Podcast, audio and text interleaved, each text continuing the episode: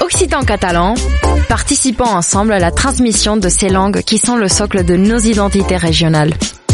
Les radios du collectif des radios libres d'Occitanie, en partenariat avec la région Occitanie-Pyrénées-Méditerranée, vous proposent sans définition de mots de nos langues régionales. Aujourd'hui, nous partons à la découverte du catalan. Parlem cultura viva. Une minute, une définition. Galine. Le mot catalan gallina se traduit par poule ou bien poulet. Il vient du latin également dit gallina, qui désigne la femelle du galop, le coq. Le mot galop, lui, vient de l'appellation qui était donnée au type d'oiseau que l'on castrait, comme donc les coqs à l'époque.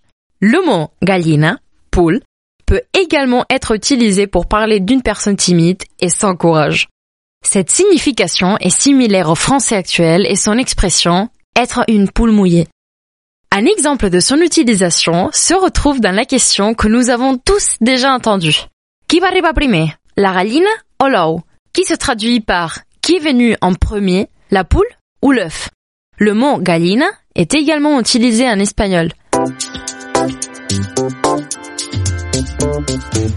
C'était Parlem una cultura viva, une minute, une définition, un programme proposé par le collectif des radiolivres d'Occitanie. Et la région Occitanie-Pyrénées-Méditerranée.